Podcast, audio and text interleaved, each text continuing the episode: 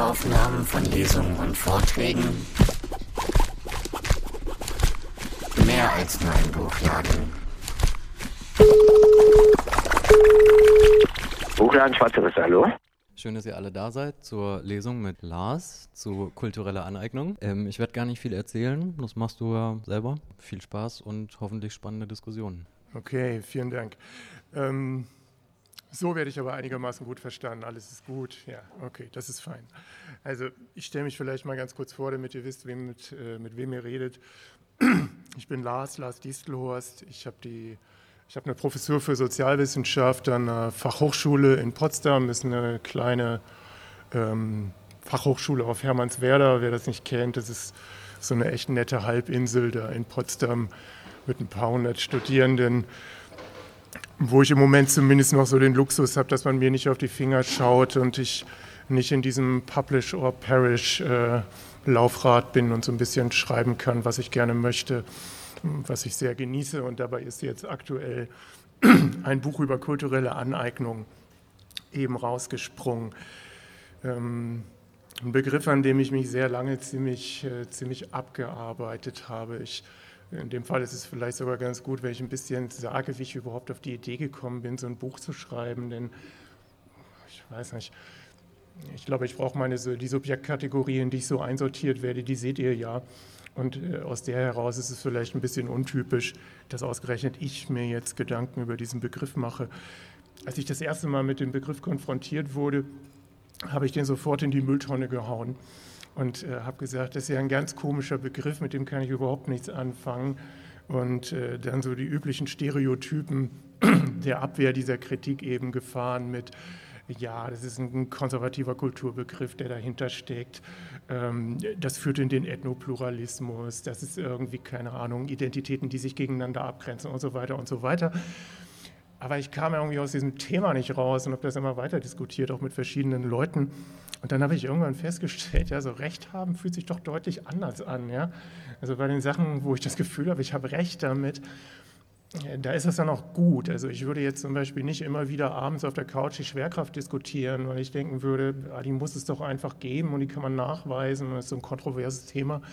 Wenn man etwas immer wieder diskutiert und wenn man vor allen Dingen merkt, dass man sich beim Diskutieren immer wieder darüber ärgert, ist es zumindest für mich ein ziemlich deutliches Zeichen dafür, dass ich entweder was nicht verstanden habe oder dass es da doch irgendwo einen Stachel gibt, über den ich offensichtlich nachdenken muss. Und äh, aus dieser Motivation heraus ist dieses Buch entstanden. Das Ganze hat ein bisschen angefangen mit einem Artikel, über den ich äh, gestolpert bin damals und den erwähne ich immer, wenn ich, äh, wenn ich irgendwie über das Thema referiere, weil ich äh, da auch einfach die Credits an die Person geben möchte. In meinen Augen ist es auch die Person, die die Diskussion in Deutschland wesentlich mit angestoßen hat und äh, wegen derer wir vielleicht auch heute darüber sprechen und weshalb es auch dieses Buch gibt.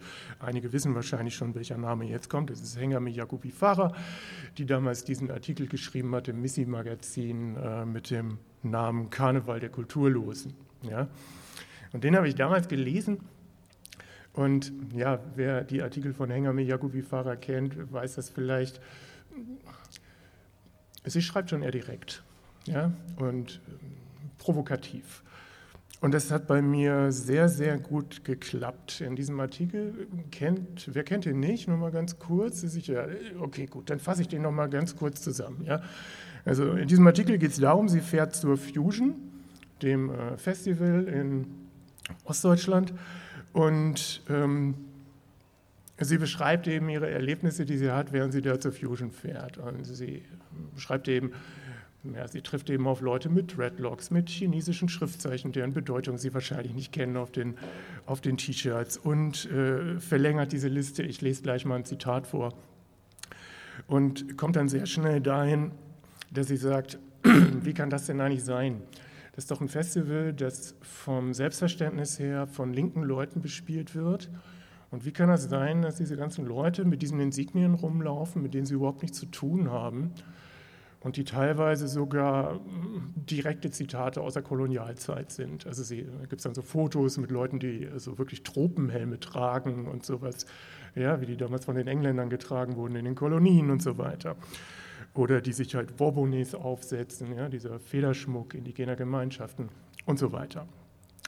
Und sie schreibt dann ja, das ist eine Fortsetzung kolonialrassistischer Praktiken. Und das hat mich natürlich geärgert, weil ich dachte, also eigentlich seitdem ich mich politisch selbst irgendwie definiere, definiere ich mich als links. Und jetzt lese ich diesen Artikel und erklärt mir jemand, dass ich im Grunde genommen rassistisches Denken verinnerlicht habe. Und äh, für mich hat sich das immer ausgeschlossen, das war für mich immer Teil des Spiels. Ich bin ja links, also kann ich nicht rassistisch sein, ist ja logisch, sonst wäre ich ja nicht links. Ja. Und an dieser Selbstgewissheit hat dieser Artikel sehr gerüttelt und deswegen hat er mich auch so wütend gemacht. Und deswegen bin ich den, glaube ich, auch nicht losgeworden und habe äh, immer wieder neu anzusetzen versucht, äh, das zu verstehen. Und dann schließlich hat ein Buch darüber geschrieben, weil ich persönlich finde, dass Bücherschreiben eine gute Art und Weise ist, Dinge zu verstehen. Ja. So. Ich lese mal einen kleinen Ausschnitt aus dem Artikel vor, damit ihr so einen kleinen Eindruck davon bekommt, was sie denn eigentlich gemeint hat. Ja?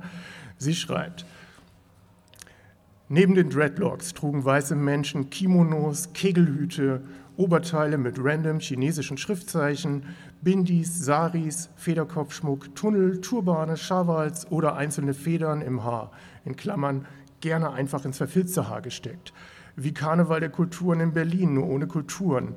Wir schreiben das Jahr 2016 und bei der Mehrheit der Festivalbesucherinnen ist nicht angekommen, dass Red, Black, Brown oder Yellow Facing unterste Schublade in der Garderobenwahl sind. Selbst bei Neues ist die Info bekannt. Warum ist es für so viele Leute so schwierig, ein Outfit zu finden, ohne andere damit anzugreifen? Wie wäre es mit einer Jeans und einem T-Shirt, einem Blümchenkleid, einem karierten Rock oder, wenn es sich glücklich macht, einem Einhornkostüm? Ja. Ist relativ klar, dass man sich dadurch eventuell provoziert fühlen könnte, in seiner linken Selbstgewissheit kein Rassist zu sein. Ja, und äh, wie gesagt, bei mir hat das ganz hervorragend gebracht. Der Artikel hat relativ viel gemacht. Er hat damals, glaube ich, 800 Kommentare oder sowas drunter gehabt, die größtenteils in dem bestanden, was man freudianisch als Abwehrmechanismen bezeichnen würde. Ja. Und äh, die gingen im besten Fall von fachlicher Kritik äh, bis, und das war wesentlich häufiger, über Schmähungen, die bis ins übelste Bodyshaming reichten. Ja. Also das hat wirklich was aufgestört und das ist in meinen Augen die große Stärke dieses Artikels, wo der Artikel vielleicht ein bisschen auch fortgeschrieben hat, obwohl das in den USA, soweit ich weiß, genauso diskutiert wird, ist, mit welchem Fokus wir kulturelle Aneignung diskutieren, wenn wir darüber reden. Wenn kulturelle Aneignung diskutiert wird, gesellschaftlich, insbesondere heute, wird es meistens mit Blick auf Modefragen, kulturelle Fragen oder ähnliches diskutiert. Und das halte ich persönlich, das werde ich noch ausführen, für einen Begriff von kultureller Aneignung, der schon passt, aber der das Phänomen nicht ausreichend abdeckt. Kulturelle Aneignung ist wesentlich mehr als die Frage, wer sich welche Frisur macht oder was auf unserem T-Shirt steht oder ähnliches. Ja. Das ist also so ein bisschen was, wo ich sagen würde, da müssen wir den Begriff kulturelle Aneignung erweitern. Aber wie gesagt, das äh, werde ich, werde ich gleich noch weiter ausführen. So. Ein gutes Beispiel dafür, zum Beispiel, wie sehr sich die Diskussion darauf eingeschossen hat, ist ähm, das, was wirklich auch dazu geführt hat, dass dieses Buch nochmal so einen Push gekriegt hat, war die Tatsache, dass Ronja Malzahn sich Dreadlocks gemacht hat.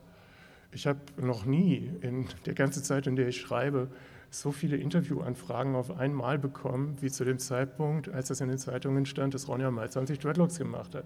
Ich glaube, das waren fünf, sechs Stück innerhalb von ein oder zwei Wochen. Und es wurden immer wieder die gleichen Fragen gestellt. Darf man das oder darf man das nicht? Und das ist eine sehr reduktionistische Art und Weise, diese Diskussion zu führen, finde ich. So, gut. Gehen wir aber mal weiter. Was, was steckt da drin in diesem Begriff der kulturellen Aneignung?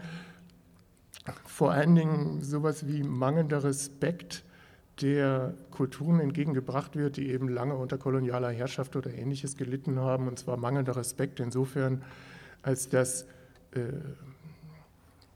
nicht nur diese Ausbeutungsgeschichte und diese Geschichte von Gewalt nicht aufgearbeitet wird, nicht ausreichend aufgearbeitet wird. Also ich habe zum Beispiel in meiner Schulzeit rein gar nichts über die deutschen Kolonien gelernt.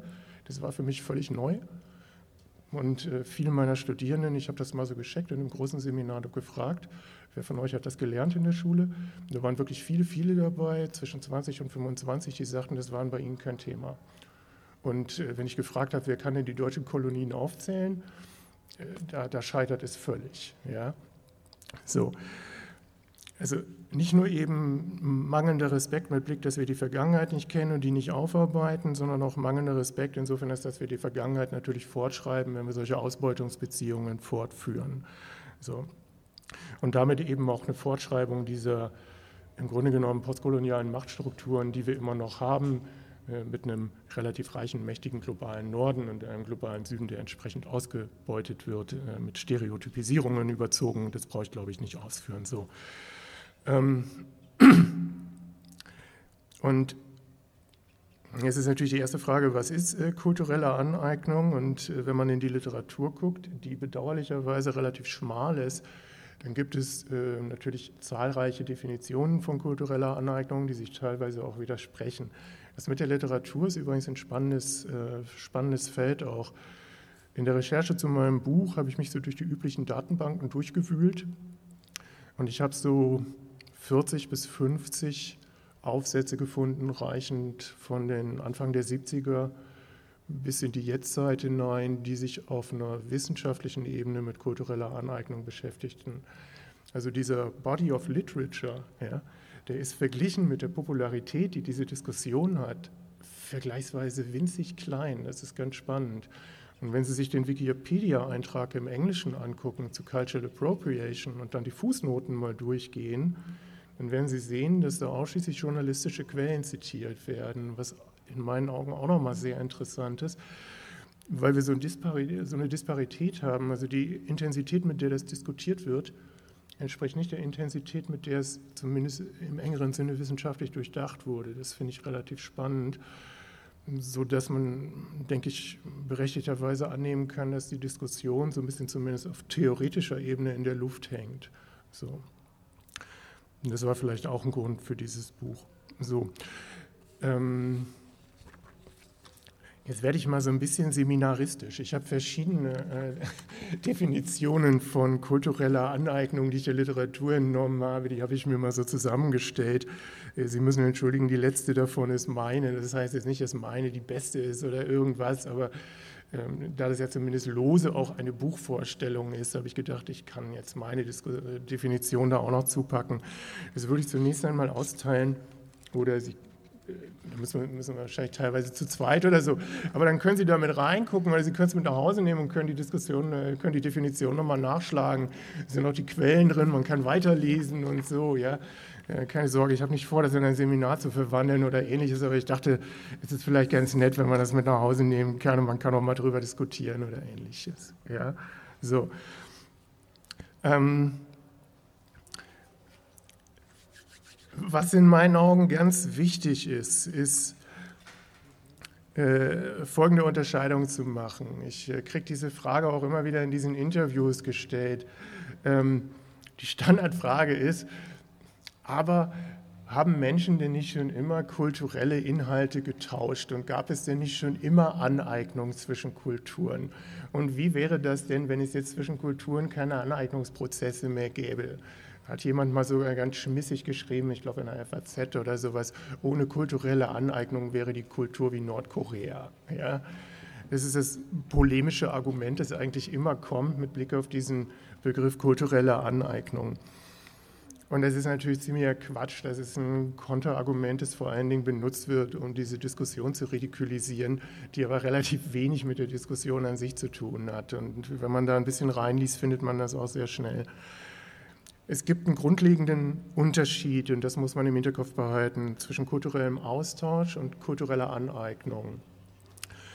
Und der Begriff ist vielleicht insofern missverständlich, als dass Aneignung nicht notwendigerweise was Schlechtes sein muss. Aber die Unterscheidung geht da dahin, dass gesagt wird, okay, kultureller Austausch, was ist das? Das findet auf Augenhöhe statt. Das Vielleicht definierst du erstmal deinen Kulturbegriff. Weil das ist ja das Wesen, über das wir hier jetzt diskutieren. Ja, ja super. Oh, den Kulturbegriff definieren, wow, das ist. Äh, ähm, Den Kulturbegriff definieren.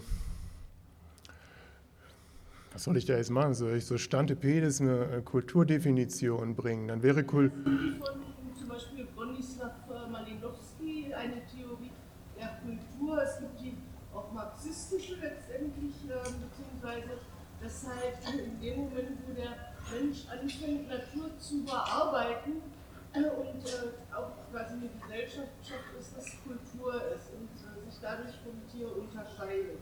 Also Tiere haben keine Kultur, der Mensch äh, schafft sich eine. Mhm. Ja, ich weiß.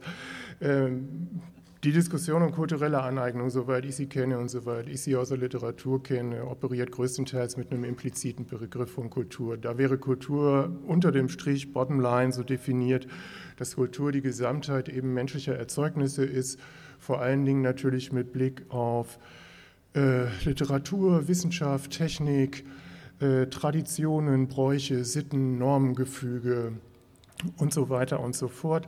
Natürlich auch Artefakte, ja, künstlerische Artefakte oder technische Artefakte. Und das wäre damit ein relativ weiter Kulturbegriff. Ist das okay?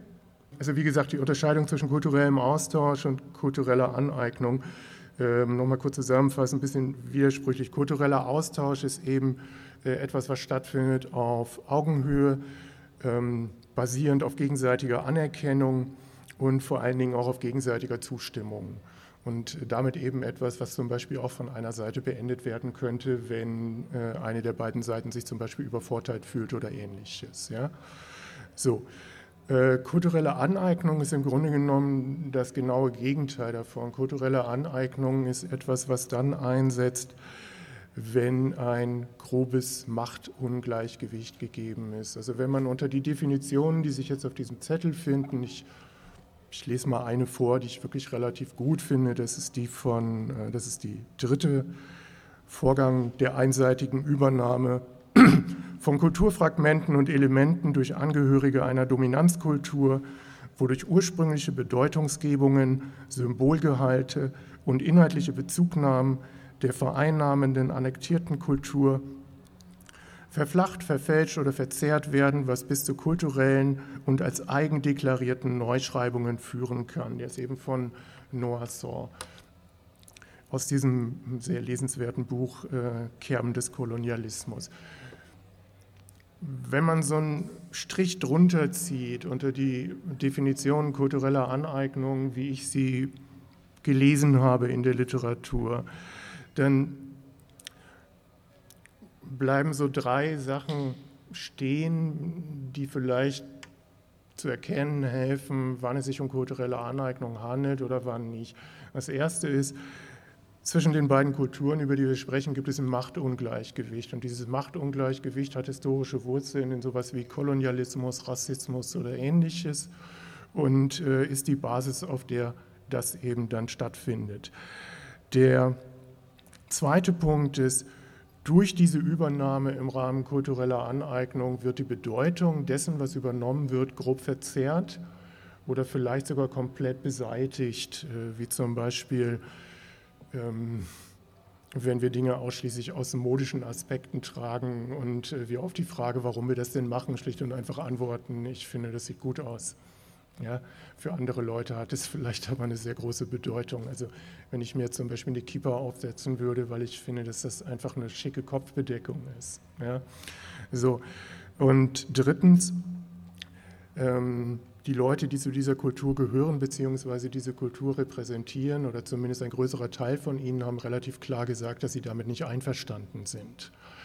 Und äh, da wird einfach drüber weggebügelt und es wird gesagt, naja, okay, habt ihr gesagt, aber machen wir trotzdem, weil wir es können. Ja? Ähm, ein Beispiel wäre da zum Beispiel die ähm, immer wieder aufploppende Definition um Dreadlocks. Ja? Äh, da gibt es zwar natürlich auch Voten von Leuten, die sagen, ja, ist okay, könnt ihr machen. Es gibt aber auch sehr klare Voten von Menschen, die sagen, nein, lasst das mal sein, das ist echt nicht eure Friese. Ja? Und wenn ich da die Wahl habe, würde ich, glaube ich, immer eher auf die Leute hören, die sagen, hm, nee, lass mal die Finger davon, denn mehr oder weniger bin ich dann ja vor die Wahl gestellt, kann ich jemandem auf die Füße treten oder nicht. Und ich persönlich ziehe es vor, Leuten nicht auf die Füße zu treten, wenn ich es vermeiden kann. Der Begriff der kulturellen Aneignung hat natürlich Schwächen. Und zwar hat er eine Schwäche, die zumindest auf theoretischem Gebiet sehr, sehr schwer zu überwinden ist. Ähm, das lernt man heute in der Schule und mit diesem Zauberwort Globalisierung. Ja, Globalisierung ist, das ist so das neue Wort, mit dem alles Mögliche eingeführt und begründet wird. Wenn man Marx aufmerksam gelesen hat, stellt man im Übrigen fest, schon Marx schreibt über Globalisierung im kommunistischen Manifest. Er nennt das nur nicht so. Also der Prozess ist nicht so neu, wie er uns immer verkauft wird. Den gibt es schon lange und der gehört relativ essentiell zum Kapitalismus dazu. Ähm, was Globalisierung natürlich auf einer ganz einfachen Ebene bedeutet, ist, ähm, Kulturen sind nicht länger in Ländern lokalisiert. Ja? Und äh, zu sagen, äh, wenn Leute aus Deutschland sich etwas aus diesem und jenem Land zu eigen machen, dann greift eine Kultur auf die andere zu, funktioniert zumindest in kulturtheoretischer Hinsicht nicht mehr so, weil Kulturen nicht an Grenzen enden. Kulturen überschneiden sich und Kulturen sind auch nicht mehr ohne weiteres bestimmten Orten zuzuordnen. Noch weniger geht das mit Menschen. Also ich kann auch nicht einfach sagen, weil du da und dort wohnst, gehörst du zu dieser und jener Kultur und weil du dort und wohnst und weil du zu dieser Kultur gehörst, weil das in deiner Staatsangehörigkeit verankert ist, ähm, sortierst du dich jetzt auf diese oder jene Seite der, äh, der, der Skala von Ausbeutung. So einfach ist das natürlich nicht, wenn sich Dinge verflechten. Ähm, und man kann natürlich auch die Frage stellen, wie man heute überhaupt noch sinnvoll zwischen Kulturen überhaupt differenzieren kann aus, Globalisierungs, äh, aus einer Globalisierungsperspektive. Vielleicht kennen Sie diesen Begriff Transkulturalität. Ja. Ich persönlich mag den nicht so, aber er spielt eine relativ große Rolle in der Diskussion über Kultur, wo eben gesagt wird, Kulturen stehen nicht mehr nebeneinander und können sich gegeneinander abgrenzen, sondern Kulturen durchziehen eigentlich mehr oder weniger den kompletten Globus, ja, überlagern sich, überlappen sich, überschneiden sich und sind eigentlich überhaupt nicht mehr klar zuzuordnen. Ja. Wenn man diese Voraussetzungen akzeptieren würde, dann müsste man eigentlich sagen, ja, dieses ganze Konzept von kultureller Aneignung geht natürlich überhaupt nicht auf, denn damit ich von kultureller Aneignung sprechen kann, muss ich ja sagen, okay, es gibt Kultur A und es gibt Kultur B. Zu Kultur A und zu Kultur B gehören diese und jene Versatzstücke.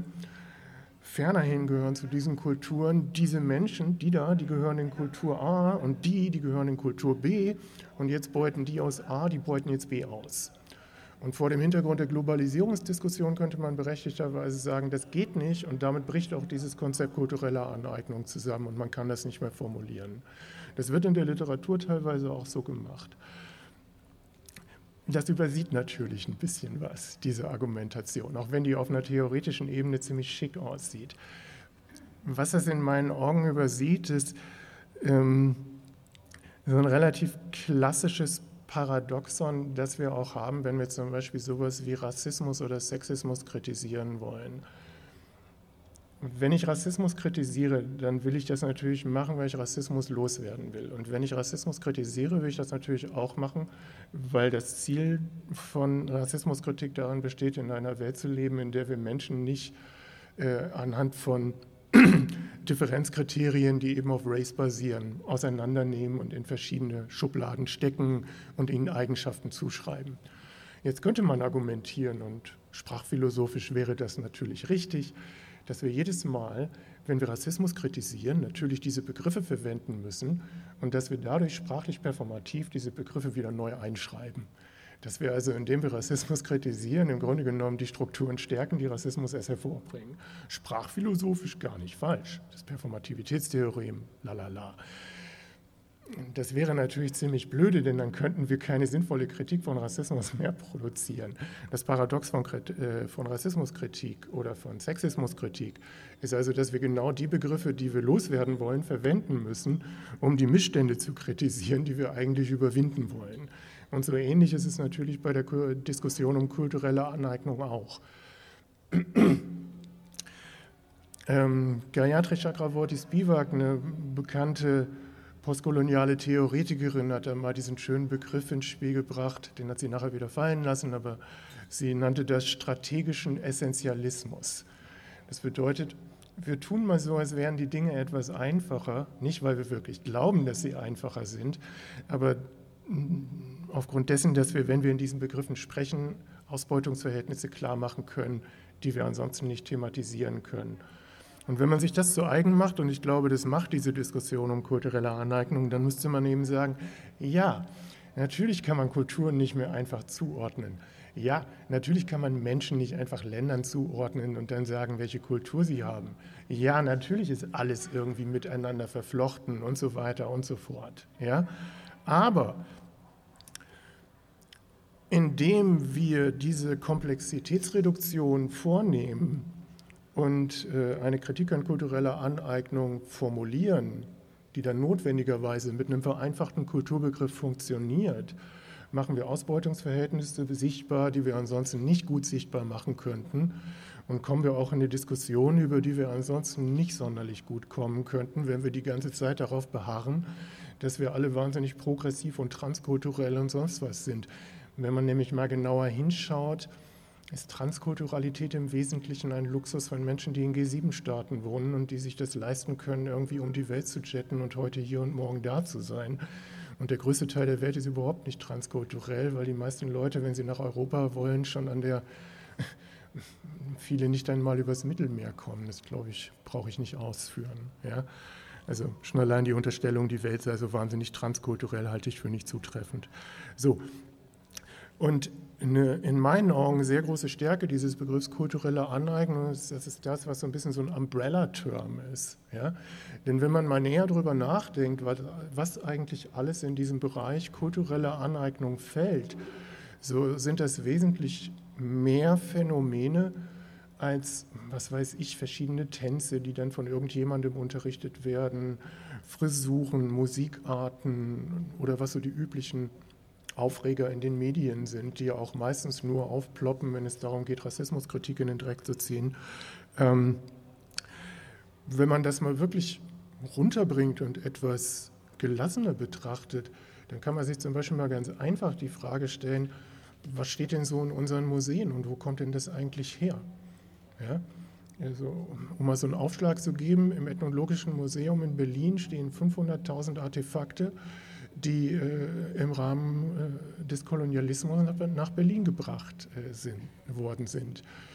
Die sind nach damaligem Kolonialrecht völlig legal erworben worden, wie gesagt, nach damaligem Kolonialrecht.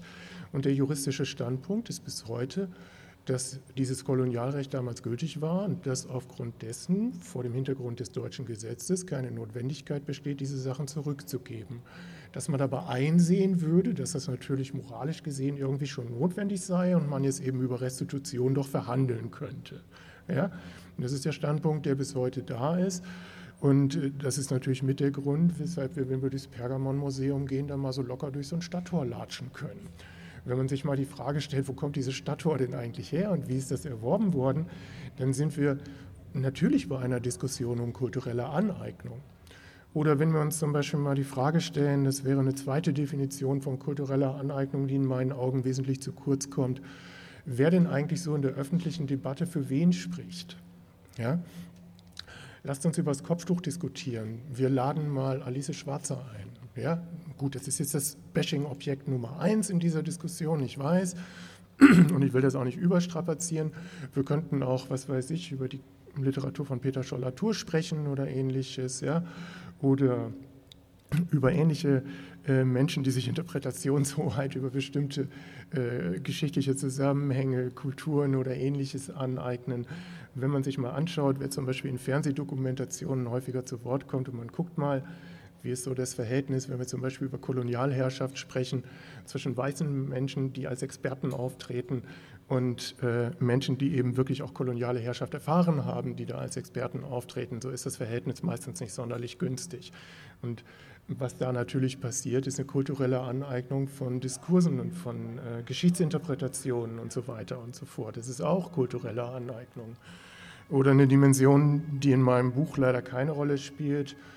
Das habe ich da einfach nicht mehr reingekriegt. Das wäre nicht mehr sinnvoll zu integrieren gewesen ist zum Beispiel die äh, Frage, wer hält denn zum Beispiel Patente auf welche Pflanzen? Wer hält Patente auf welche Medikamente? Wo kommen die her? Wie werden die erworben? Wer verdient daran? Ja? Das berühmte Beispiel war, glaube ich, Unkaluabo, dieser Hustensaft, den wir so gern unseren Kindern geben. Ich glaube, da ist das Patent mittlerweile wieder aufgelöst worden, wenn ich es richtig sehe, aber es gibt ja auch durchaus Beispiele dafür, wo das sehr gelungen gemacht wurde oder wenn zum Beispiel Weizen verkauft wird, der patentiert ist und die Leute können ihren eigenen Weizen nicht mehr aussehen, sondern müssen den bei Monsanto bestellen oder ähnliches. Ist das kulturelle Aneignung? Ja. ja. Das ist in meinen Augen also eine wesentliche Stärke dieses Begriffs, dass der erlaubt, Diskussionen, die ansonsten nebeneinander stehen und bei denen man den Zusammenhang vielleicht gar nicht so unbedingt auf den ersten Blick erkennt, dass man die unter einem Label fassen kann. Ja? Dass wir also sprechen können, was steht in den Museen, wer hält die Patente an Medikamenten. Ja? Das können wir auch mit den Corona-Medikamenten machen. Die sind zum Teil an afrikanischen Menschen getestet worden. Die Patente dafür halten europäische Firmen. Ja? Ähm, und äh, die Frage, wer repräsentiert wen? Und dann natürlich auch die Frage, okay, wie sieht das denn in unserer Modewelt aus? Die können wir unter diesem Label gemeinsam verhandeln und dadurch wird ein, wie ich finde, wesentlich größerer Zusammenhang von Ausbeutung und auch Kulturverzerrung und Stereotypenbildung sichtbar, als wir das eben hätten, wenn wir diesen Begriff nicht hätten. Und das ist eine wesentliche Stärke dieses Begriffs, finde ich persönlich. Und ich persönlich würde mir wünschen, wenn ich jetzt mal zum Abschluss Wünschte was spielen darf, dass äh, das eben etwas wäre, was stärker in die Diskussion gerät, dass wir anfangen, diese Phänomene in die Diskussion über kulturelle Aneignung mit einzubeziehen und dass wir aufhören, kulturelle Aneignung als etwas zu betrachten, was nur mit Blick auf Modefragen ähm, aktuell ist. Oder dass wir aufhören, das immer wieder zum großen Aufreger zu machen, wenn keine Ahnung, zum Beispiel Ronja Malzahn sich Dreadlocks macht und dann ausgeladen wird, dann diskutieren wir das. Das ist zu wenig. So. Okay, that's it.